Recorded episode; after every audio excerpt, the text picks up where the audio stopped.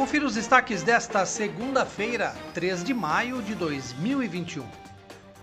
O vereador Pedro Kawai foi conferir o novo sistema unificado de imunização adotado pela Prefeitura, que desde sábado está aplicando as primeiras doses das vacinas contra a Covid-19 no Ginásio Municipal de Esportes Valdemar Blatkauskas. Segundo o vereador, é compreensível que no início algumas pessoas se confundam e que até cheguem mais cedo ao local para receber a primeira dose.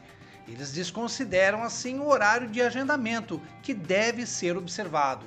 Kawai comentou a sua impressão a respeito da organização do sistema durante a sua visita. Está muito bem organizado, essa primeira dose está sendo aplicada hoje, são sete baias, as, os horários estão sendo cumpridos, então estou muito contente do que eu vi aqui hoje. Queria aqui parabenizar a Secretaria de Saúde pelo trabalho nesse momento tão difícil que a pandemia que nós estamos enfrentando no Brasil e no mundo todo. Em Piracicaba não ia ser diferente. Então venha, tome vacina, agende no vacinapira.piracicaba.sp.gov.br e tome sua vacina. Mas não deixe de usar máscara, álcool em gel e evite aglomerações. E o mês de maio começa com dois importantes temas para reflexão e conscientização: os acidentes de trânsito e o lupus.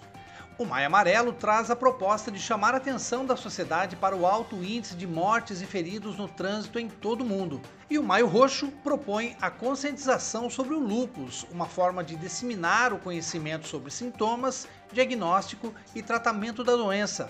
O vereador Pedro Kawai comenta a respeito do Maio Amarelo e do Maio Roxo. O primeiro é a prevenção aos acidentes de trânsito.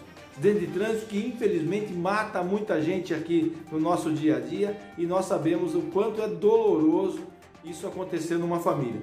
E também sobre o lúpus, uma doença autoimune onde as células é, de defesa atacam as nossas células saudáveis, causando inflamações por várias partes do corpo.